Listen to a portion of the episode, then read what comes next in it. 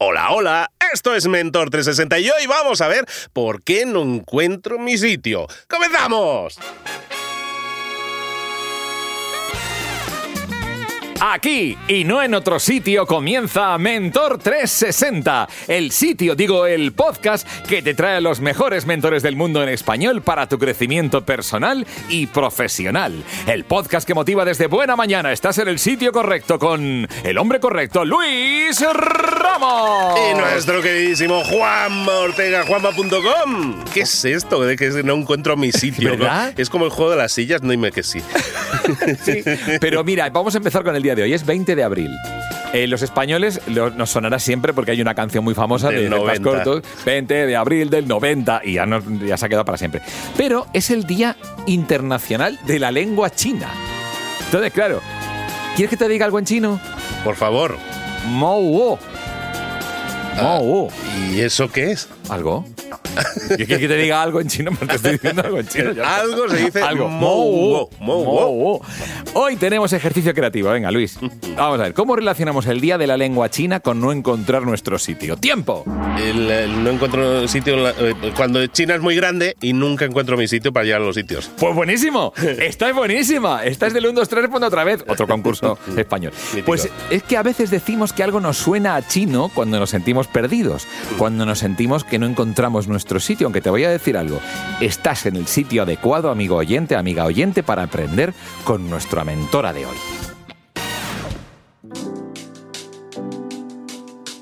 Pues efectivamente, Juanma, vamos a estar hablando ahora de no encontrar nuestro sitio. Podemos estar pensando cuando escuchamos ese título en relaciones, relaciones personales, de pareja, pero también podríamos hablar de no encuentro mi sitio en el trabajo. Yo, yo que he tratado muchos años con emprendedores, me encuentro muchas veces con personas que no encuentran su sitio, que no acaban de encajar a nivel empresa, a nivel amistades, a nivel de familia.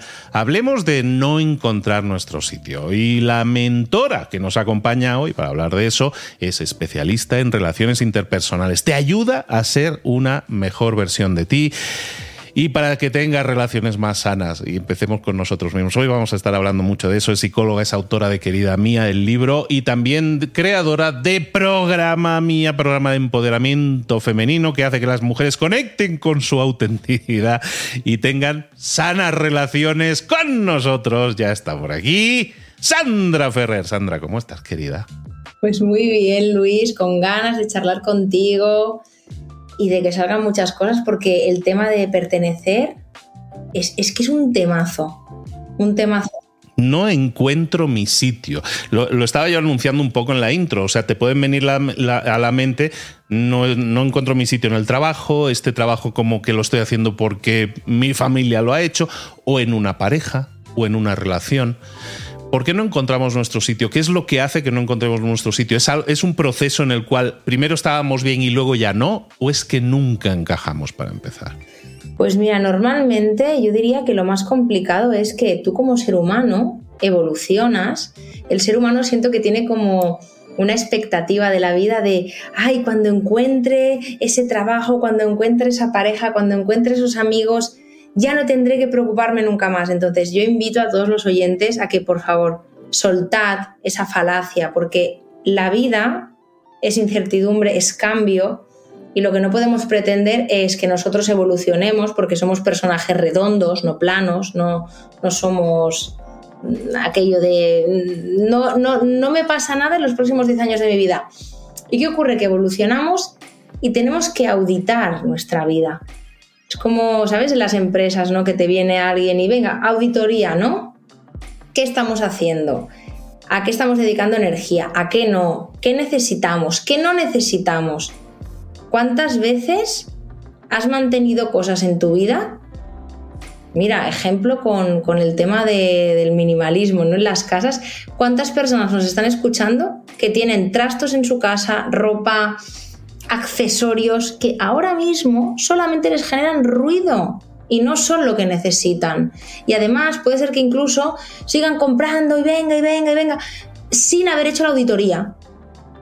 Entonces vas, vas dando palos de ciego, probando, moviéndote, y la sensación cuál es, es la misma, es sigo sin encontrar mi lugar, sigo sin sentir que yo formo parte de esto, Y encima te comparas con los demás y ves que los demás están fantásticos y maravillosos y se llevan genial entre ellos y ellos sí que están satisfechos, ¿no? Y todavía se pone más en evidencia que ese lugar no es el tuyo, pero sí el de ellos. Ahí tiene mucho que ver una evolución. A lo mejor yo he tenido una evolución personal, me venía la imagen ahora de un grupo de amigos, ¿no? A lo mejor yo toda la vida he estado con mi panda de amigos y en mi caso a mí me ha pasado, Sandra, yo me fui a vivir a otro país, a otro continente. Entonces, luego vuelves a reunirte con los amigos y quieres pertenecer a ese grupo porque ya eras parte, te sentías parte de ese grupo, pero tú has cambiado y a lo mejor ellos no tanto y los temas de los que ellos hablan siguen hablando de los mismos temas y a lo mejor tú ya estás en otra longitud de onda, en otro tema. Entonces esa sensación de no encuentro mi sitio cuando este es un sitio en el que ya habías estado, es decir, yo pertenecía a este grupo, yo era parte de ese grupo, pero ahora siento que no acabo de encajar, porque a lo mejor yo estoy en un sitio diferente, yo he evolucionado a otro camino diferente que ya no va tan en paralelo con ellos. No encuentro mi sitio, en ese caso, pero muchas veces eh, lo mantienes y, te acomodas o intentas acomodarte, no hacer mucho ruido para seguir siendo parte, ¿no? Esto que cuentas, ¿sabes qué me viene a la cabeza? Qué duro, porque yo también he pasado por eso. Estar con un entorno, con unas personas que antes, entiéndeme entre comillas, me funcionaban, yo me sentía parte de, pero cuando tú empiezas a notar que ese ya no es tu lugar, muchas veces lo que ocurre, y esto lo veo mucho en, las mujeres a las que ayudamos en nuestra terapia, es que en lugar de observar qué me pasa de una manera más objetiva, yo lo que hago es culparme. Ostras, es que no estoy bien, es que mm, debería tener ganas de, hasta que llega un punto en el que después de haber invertido mucho esfuerzo en seguir sosteniendo aquello que antes no era un esfuerzo, te das cuenta de que, ostras, es que a lo mejor esto no es lo que necesito ahora. Pero piensa, Luis, que reconocer esto implica poner tu vida patas arriba. Es decir, si yo ahora de alguna manera confirmo que ese entorno no me vibra como antes, no solamente tengo que alejarme, conectar con, con esa soledad o ese vacío de que eso ya no me funciona, sino que tengo que ir a buscar otros entornos. Imagínate qué incómodo. Es que la evolución, esto no lo hemos dicho, esto es como cuando los niños crecen que dicen que los huesos le duelen. pues lo mismo pasa con esto. Ostras, qué incómodo. ¿Por qué mi cuerpo no, no me permite sentirme satisfecha o satisfecho en este entorno. No, no me compliques la vida. Es como si a nivel emocional le dijéramos a alguien, ay, yo no sé por qué me tengo que complicar tanto en lugar de estar a gusto aquí, si es lo que hay. Claro, una cosa es que a ti te resulte más cómodo, más práctico que lo que antes te funcionara, te funcionaba, te funcione, pero la realidad es que no. Hay que mover ficha. Y esto ocurre en amistades, en trabajos, como bien decías, en pareja. En familia incluso, ¿no? Muchas veces dices, es que me debo a mi familia, pero muchas veces a lo mejor pueden ser anclas, ¿no? a lo mejor para lo que tú quieras crecer. Um, estamos hablando de relaciones en las que hay un componente emocional fuerte, hay cariño, yo sigo queriendo a mis amigos, pero a lo mejor ya no compartimos las mismas ideas, no, no tenemos por lo tanto que compartir tampoco nuestro tiempo. No es que nuestra amistad se haya enfriado, sino que, nuestros códigos a lo mejor ahora no tienen el mismo enganche, ¿no? Ellos están hablando de unas cosas de, que tienen a lo mejor más que ver con empresa o con el jefe y yo a lo mejor estoy hablando de otras cosas diferentes porque es parte de mi vida ahora, ¿no? Yo he cambiado, yo he evolucionado, probablemente ellos también, pero por, a velocidades diferentes es sano, como decía aquel, ¿no? De somos el resultado de las cinco personas con las que pasamos más tiempo, ¿no? Em, muchas veces no mudamos, no mudamos de, grupo, simplemente porque creemos que debemos pertenecer a ese grupo, a ese grupo porque hemos pertenecido toda la vida. Es bueno ser conscientes de que a lo mejor no es que las amistades se, acaben, pero a lo mejor esa, esa unidad de un grupo puede no ser tan unidad en, un tiempo y no pasaría nada si tú buscas otras compañías, cosas que te puedan llenar, que te puedan dar respuestas, que te puedan hacer sentir más acompañado? El tema es que es, es complejo, ¿no? Porque como seres sociales que somos, como mamíferos, el primer grupo de referencia en el que nos sentimos parte es la familia. Luego nos hacemos adolescentes y pasamos un poquito de la familia y estamos locos de pertenecer a un grupo de amigos con el que nos mimetizamos, con el que no hay ni que quedar, es como, ¿qué hacemos hoy? ¿Qué hacemos mañana? Hablamos incluso en plural, eso es pertenencia pura y es necesario para el desarrollo. Y luego, ¿qué ocurre? Que hoy el modelo social está cambiando y sigues necesitando sentirte parte. Por eso, históricamente, lo que ha pasado es que de la familia de origen hemos pasado al grupo de amistades y luego a la familia constituida.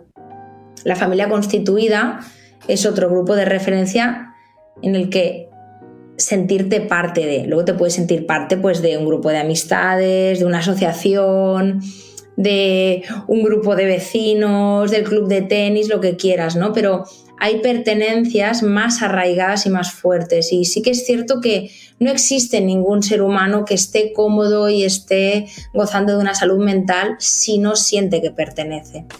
¿Qué pasa hoy en día? que cuando, evidentemente hay muchos modelos familiares, mm, hoy ya no hace falta ni que tengas hijos ni que los dejes de tener, o sea, hay mucha libertad en cuanto a elección de caminos, pero la necesidad de pertenencia sigue estando. Entonces, cuando esa familia constituida pues no se da o se disuelve, sí que es cierto que tú puedes compartir momentos con algunas personas, pero la pertenencia es, yo formo parte de esto. Y además de forma sostenida, y además emocionalmente me llega y, siento esto. Entonces, ¿sabes por dónde voy? Es que a veces tengo la sensación de que el modelo social ha ido tan rápido que a nivel biológico a veces es como, ostras, ¿y ahora cómo resuelvo esto, no? Con todo el tema de este individualismo, también de, la necesidad de tanto cambio. Antes tú piensas en un pueblo que tu marido o tu mujer y tu grupo de amigos era el mismo desde que tenías 18 años. Ahora tenemos una forma de ver el mundo más globalizada, más cambiante. Por tanto, esos cimientos, al igual que moverlos nos ofrece libertad, también nos encontramos con otro hueso y es, ostras, espérate, que tengo que elegir, ¿no? Y, evidentemente que la libertad es fantástica, pero también es un quebradero de cabeza. Pero porque ahí está entrando, me venía a mí a la mente la idea de lealtad tenemos la idea de lealtad, ¿no? Tenemos que ser leales a este grupo, ¿no? O sea, ya no es sensación de pertenencia, decir, es quiero estar en este grupo porque me llena, me hace completo, que a lo mejor originalmente sí fue así. Ahora dices, es que yo si por mí fuera, tendría a lo mejor un círculo nuevo que me llene más, buscaría otras cosas más eh, motivadoras para mí, pero soy leal o debo ser leal a ese grupo y entonces eso hace que no encuentre mi sitio probablemente, porque estoy eh, entre la espada y la pared. Tengo que ser leal porque se espera que sea leal, porque eso es ser una buena persona, y a lo mejor eso hace que no me encuentre al 100%, o, o que yo tiro más a una velocidad diferente que ellos, pero como soy leal, me tengo que quedar. Yo quizás creo que debajo de esa lealtad hay un miedo, porque muchas veces si realmente tú vas a favor de ti, esto no nos, lo, no nos lo dicen en los libros de autoayuda, pero cuando tú vas a favor de ti tienes muchas más papeletas de quedarte más solo. Es de sentido común, porque el ir a favor de ti implica no adherirte a todo lo que la manada te dice. Si la manada te dice, ahora nos vamos de vacaciones a Ibiza y tú pues no eres de discotecas ni, ni, ni de playa, pues tendrás que decir, chicos, conmigo no contéis, ¿no? Entonces, yo creo que hay un miedo porque muchas veces es como, ostras, si lo conocido y lo disponible es esto y yo ahora voy a favor de mí, implica que voy a quedar solo o sola. Claro. Entonces yo creo que hay mucha fricción en el ser humano entre... Yo, me he pasado toda la vida así y sigo resolviendo este dilema, Luis. Es como todo el rato estoy navegando entre la pertenencia y la individuación. O sea, necesito pertenecer, pero también necesito sentirme libre. Y yo creo que ese es el conflicto del adolescente. Es como, ostras, quiero diferenciarme de mi familia de origen, pero a la vez yo quiero sentirme parte. Y ahí es donde a veces cuesta encontrar el equilibrio. ¿Existe el equilibrio? Yo creo que muchas veces estamos condenados a vivir en esa vida de, de desequilibrio, pero siempre la búsqueda del equilibrio. Mucha gente no quiere pasar a lo mejor por ese suplicio, por esa inversión de energía que supone el intentar caminar por el medio, ¿no? Y, entonces se deja ir. Y me quedo en el grupo o me quedo solo, ¿no? Y toman decisiones así como mucho más blanco y negro, cuando en realidad a lo mejor estamos diseñados para intentar negociar esos espacios individuales y esos espacios grupales. Por supuesto. Y hay una gran verdad y es que la evolución y el cambio son incómodos. ¿Son necesarios? Sí. ¿Son incómodos? Evidentemente que también. Es como una mudanza. ¿A quién le gusta hacer una mudanza? Yo lo que quiero es ya estar en mi piso nuevo, todo decorado, incluso pues llevar ahí varias noches, haberme acostumbrado. El tema es que es una transición, ¿no? Y, yo creo que muchas veces no queremos pasar por eso. También te diré que yo tenía una psicóloga que me ayudó muchísimo y me decía, mira, dice, las personas de tu vida están dentro de una vitrina, imagínatelo y la vitrina pues tiene diferentes filas. Hay personas pues que están en la primera parte de la vitrina, hay otras que están en la segunda fila. Entonces a veces hay que hacer un reajuste. A lo mejor antes con aquel amigo amiga del alma, pues tú te veías cada semana y estaban en la primera parte de la vitrina y eran los primeros en venir a tu cumpleaños. Y a lo mejor tus necesidades habrán cambiado o incluso las del otro. Y no es que tengas que tirar esa figura a la basura, sino que muchas veces se trata de reajustar y de, colocar en otro lugar, ¿no? Yo creo que esto es, a mí lo de la vitrina es, una metáfora que a mí me ayuda mucho. Y también forma parte de los intereses, ¿no? Por ejemplo, yo he visto a, amigas desconectadas y en el momento en que las dos han pasado por un proceso de maternidad se han vuelto a conectar. Es totalmente natural. Nosotros yo creo que conectamos por afinidad emocional, ¿no? Aquello que dices, ostras, conecto con esta persona. Luego, por estilos de vida, por vivencias. Si, por ejemplo, tú estás emprendiendo, yo también, guau, pues mira, he hecho esto, tal, nos gustará compartir esa preocupación, esa motivación. Y luego para mí la tercera son los valores. Realmente es para mí muy importante que esos valores sean similares, porque hay amistades con las que, bueno, pues cuando eras más adolescente o tal, a lo mejor te encajaban, pero ahora dices, ostras, es que madre mía, es que somos la noche y el día, ¿no? Y creo que a veces también nos, nos aferramos mucho a, Buah, es que hace tantos años que somos amigos, ¿no? Entonces, por eso te digo, mira, los años que has compartido, sí que es verdad que generan un vínculo y eso tiene mucho valor para mí, pero quizás es momento de que los recoloques en la vitrina. Y yo creo que es justo para ambas partes y para que tú también dejes un espacio privilegiado a otras personas en la primera fila que a lo mejor ahora, pues, no estás pudiendo dedicar esa energía o ese tiempo. Y no sentirnos culpables por ello, ¿no? Que un poco creo que el, sistema de, creencia de mucha gente es decir, es que no lo hago porque me, me van a ver feo, me, me, van a criticar o me van a reclamar, ¿no? Y no quiero que sea así. Mucha gente debe entender que está bien, como tú decías, recolocar las figuras por orden de prioridades en tu vida en ese momento, ¿no? Y que redecores eh, un poco la vitrina de acuerdo a, cómo te llena más, cómo te sientes más completo. Yo, lo hemos comentado alguna vez tú y yo, el tema de que si tú te sientes bien, tus relaciones van a ser mejores con tu pareja, con tus amistades, con tu familia. Si no te sientes bien, si te sientes incómodo en tus relaciones de amistades y todo eso, eso va a afectar negativamente a tus amistades y probablemente también a tu pareja y todo porque te sientes mal. Entonces creo que priorizarnos el, mucha gente lo entiende a lo mejor como egoísmo o me van a ver como alguien egoísta y yo creo que priorizarse es sano porque hace que luego todos se beneficien de ello. Si tú estás bien, todo va a estar mucho mejor. A ver, tiene sentido la preocupación de las personas, Luis, porque si yo me priorizo, hay amistades que no lo van a sostener ni lo van a aceptar. Entonces, yo siempre digo que es como la selección natural de Darwin. Es decir, las acciones que tú decidas llevar a cabo van a tener unas consecuencias, ¿no? El otro día hablaba con una amiga y me decía, ostras, Sandra, tengo a una amiga, a una muy buena amiga que celebra su cumpleaños y era en una fecha como en medio de unas vacaciones que ella tenía.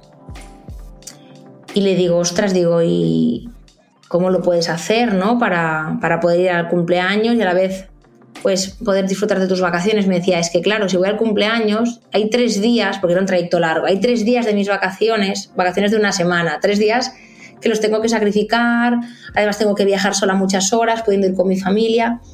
Y yo le decía, ostras, ¿y, ¿y qué pasa si no vas? Y me dice, es que quizás esta persona me deja de hablar. Entonces, claro, mm, también es cierto que aquí es donde vengo con el tema de la selección natural, ¿no?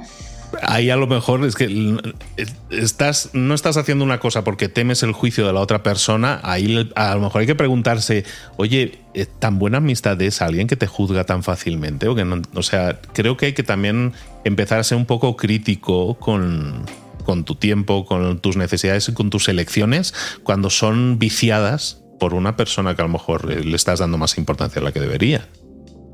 Y además también creo que esa elección muchas veces, esto me ha pasado a mí con amistades, ¿no? Y por eso las he recolocado en otra parte de la vitrina, me daba cuenta de que escogía a esas amistades o ese plan no desde el amor, sino desde el miedo. Es decir, no desde las ganas de, sino desde el, es que si no voy... Tal cual. El clima se va a enfriar, luego en la boda de Pepito va a haber malas caras, entonces cuando entramos en este tipo de dinámicas, que esto nos da para otro podcast, si quieres lo enlazamos un poco, ¿no? Pero también saber qué señales nos pueden hacer saber que esas amistades o esas personas realmente me están drenando. Y esta es una. Cuando las escoges desde el esfuerzo por cumplir y desde el miedo a que haya represalias. Esta es una señal clara y rotunda. Y pasan todo, en todos los ambientes que hemos estado señalando al principio, ¿eh? ambiente laboral, ambiente de pareja, ambiente de amistades, que lo estábamos más centrando ahora en amistades, pero en todos esos hay gente que con la cual estás eh, o sigues estando por miedo, ¿no? Mal negocio es ese, mal negocio en general. Muy mal negocio. Luego también, ¿sabes qué pasa? Que cuando tú entras en este juego, entra la segunda señal, de que esa amistad te está drenando o esa persona, esa relación. Y es que cuando tú acabas de esa conversación, de esa quedada, tú en lugar de sentirte lleno y contento cuando llegas a casa, te vas con una sensación agridulce, aquello de decir, no, no, es que no. O sea, no, no te potencia.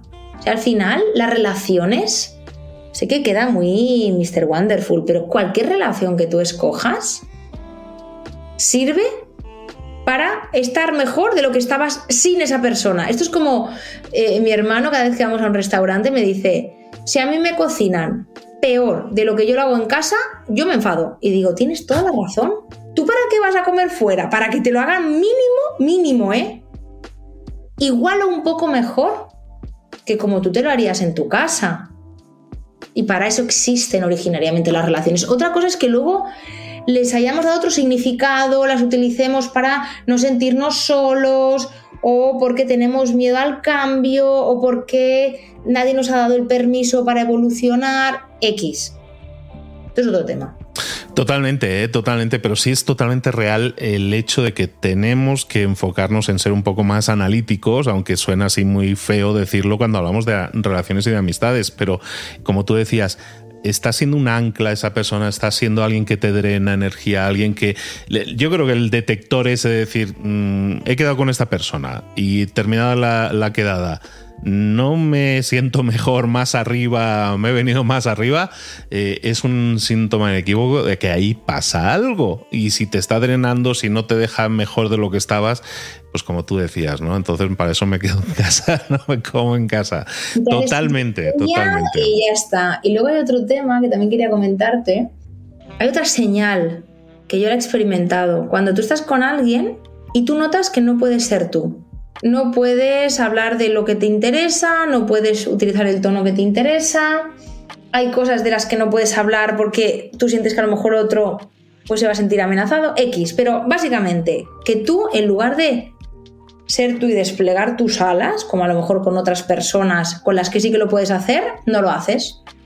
Y ojo, ojo con una cosa, Luis, esto es súper importante, ¿eh? es que me están viendo en la cabeza cosas muy invisibles.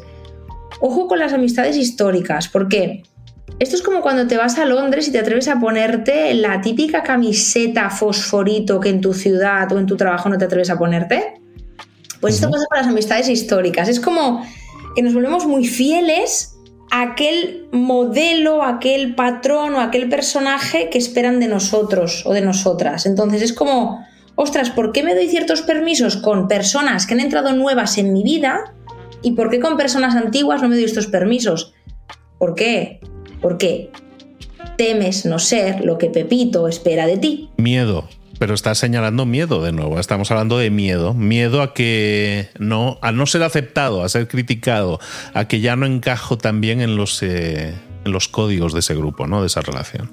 Exacto, exacto. Entonces yo me doy cuenta de que yo con este grupo conecté en su día porque estaba en una fase más alocada o porque me, gusta, me gustaba salir de noche y ahora me doy cuenta de que estas mis motivaciones son comer rico descansar y hablar de temas profundos. Entonces, claro, tú vas ahí y, es que el sistema no ha cambiado, has cambiado tú. Esto nos pasa mucho, ¿no? Cuando hacemos un proceso evolutivo, queremos que el sistema o los sistemas cambien al igual que nosotros. No, no, no, no, no, no, queridos.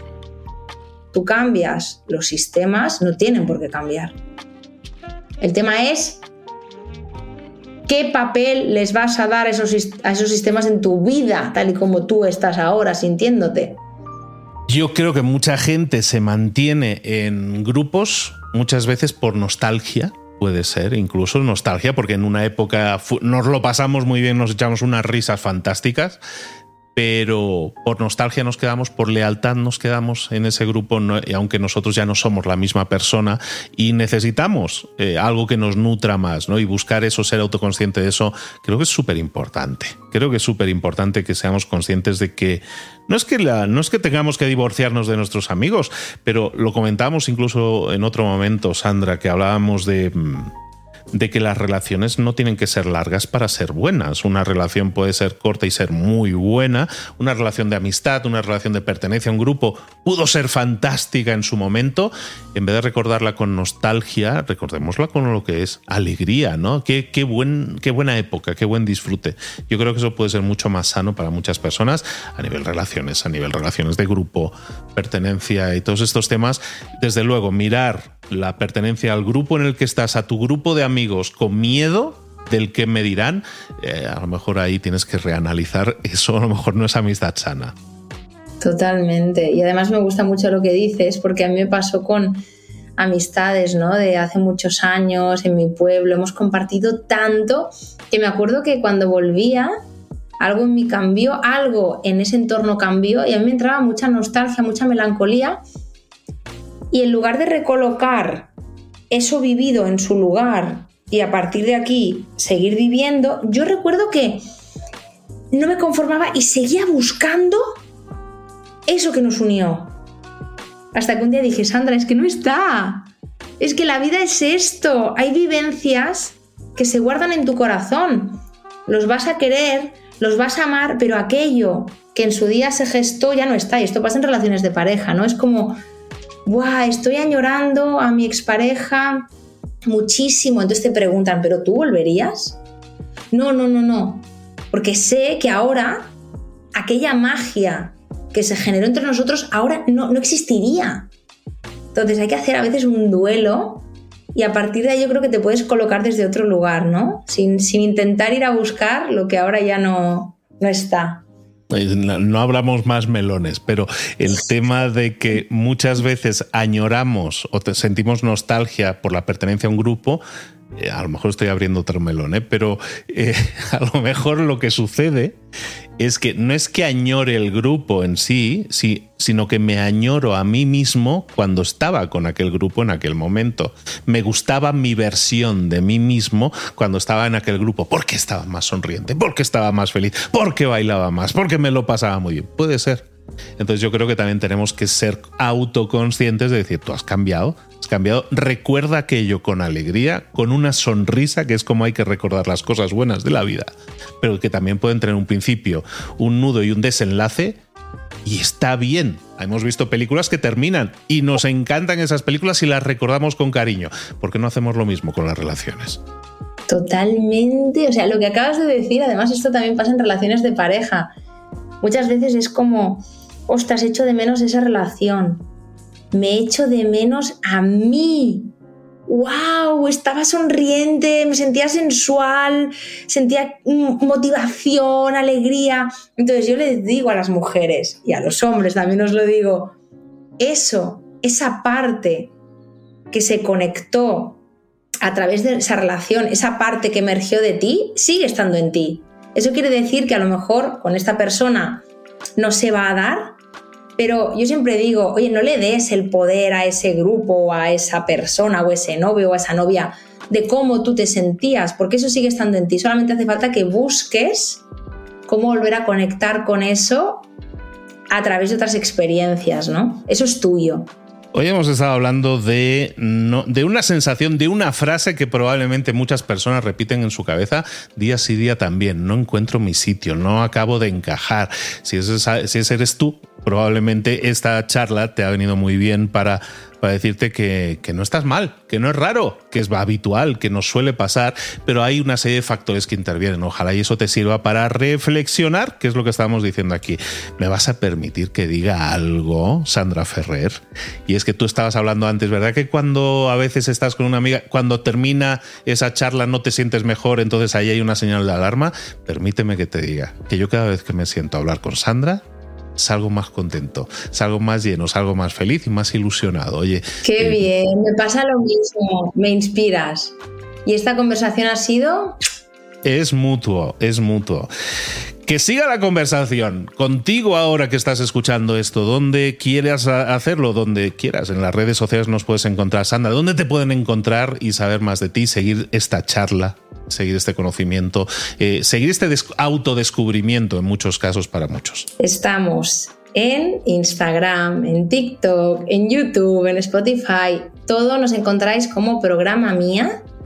Ahí tenemos contenido, nuevo vídeo cada domingo a las 8 de la tarde, hora España, no sé qué hora será en otros lugares. Y las tenemos todas, las tenemos todas. Todas, todas, en todos los lados, incluso en el podcast de Luis Ramos. También, también en Mentor 360. Sandra Ferrer de Programa Mía, ahí la tenéis, entonces ahí tenéis las coordenadas. Eh, por favor, seguidla si no la estáis siguiendo, porque este tipo de conversaciones, hablamos el otro día con Sandra, es que tenemos conversaciones muy profundas, es que es necesario tener conversaciones profundas para llegar a los sitios adecuados, para, para dejar salir cosas que muchas veces ah, atesoramos dentro como muy nuestras y que si las compartimos con el mundo nos hacen ser una mejor versión de nosotros mismos. Tú nos ayudas a ello. Sandra Ferrer, te espero por aquí muy pronto. Gracias, Luis. Hasta pronto.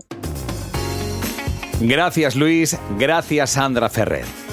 Hoy es importante recordar qué pasa cuando hay una vocecilla en tu cabeza que dice aquello de no encuentro mi sitio, no acabo de encajar. A veces es como un aviso suave, no encuentro mi sitio. Y a veces es como una emergencia de estas, una alarma fuerte, no encuentro mi sitio, que no acabo de encajar. Bueno, pues si eso ocurre en tu cabecita, vamos con la lista de las tres cosas principales que conviene recordar hoy. 3. Auditoría. Haz una auditoría a tu vida para gestionar tus relaciones. Piensa detenidamente cómo es cada una de ellas, como si fuesen las cuentas de una empresa. Tú reflexiona y analiza tus propios pensamientos. Eso te va a ayudar a ajustar esas conexiones y los grupos de pertenencia, que es algo muy importante. Puesto número 2. En esa auditoría que vas a hacer con tus relaciones, entiende que las relaciones cambian. O sea, a ver, a lo mejor esa persona o ese grupo ya no son tan maravillosos como cuando los conociste. A ver, que es muy importante preguntarse por qué estás en una relación. A ver si es por amor, que es por miedo a dejarlo, por miedo al sufrimiento y muy importante, si puedes ser tú mismo dentro de esa relación. En la vida todo cambia, todo son etapas y puede tú de pronto que quizá, no sé, hayas cambiado el punto del dial, has cambiado de emisora, no lo sabemos. Puesto número uno. Número uno. Lo más importante, lo principal es que es normal, que es normal. En momentos de cambio es normal sentirnos perdidos, eh, cambiar de círculos. A ver, lo importante, eso sí, es entonces reconectar y encontrar nuevas experiencias para seguir adelante. Música que todavía no conoces. Wide Awake, Foxdrop. When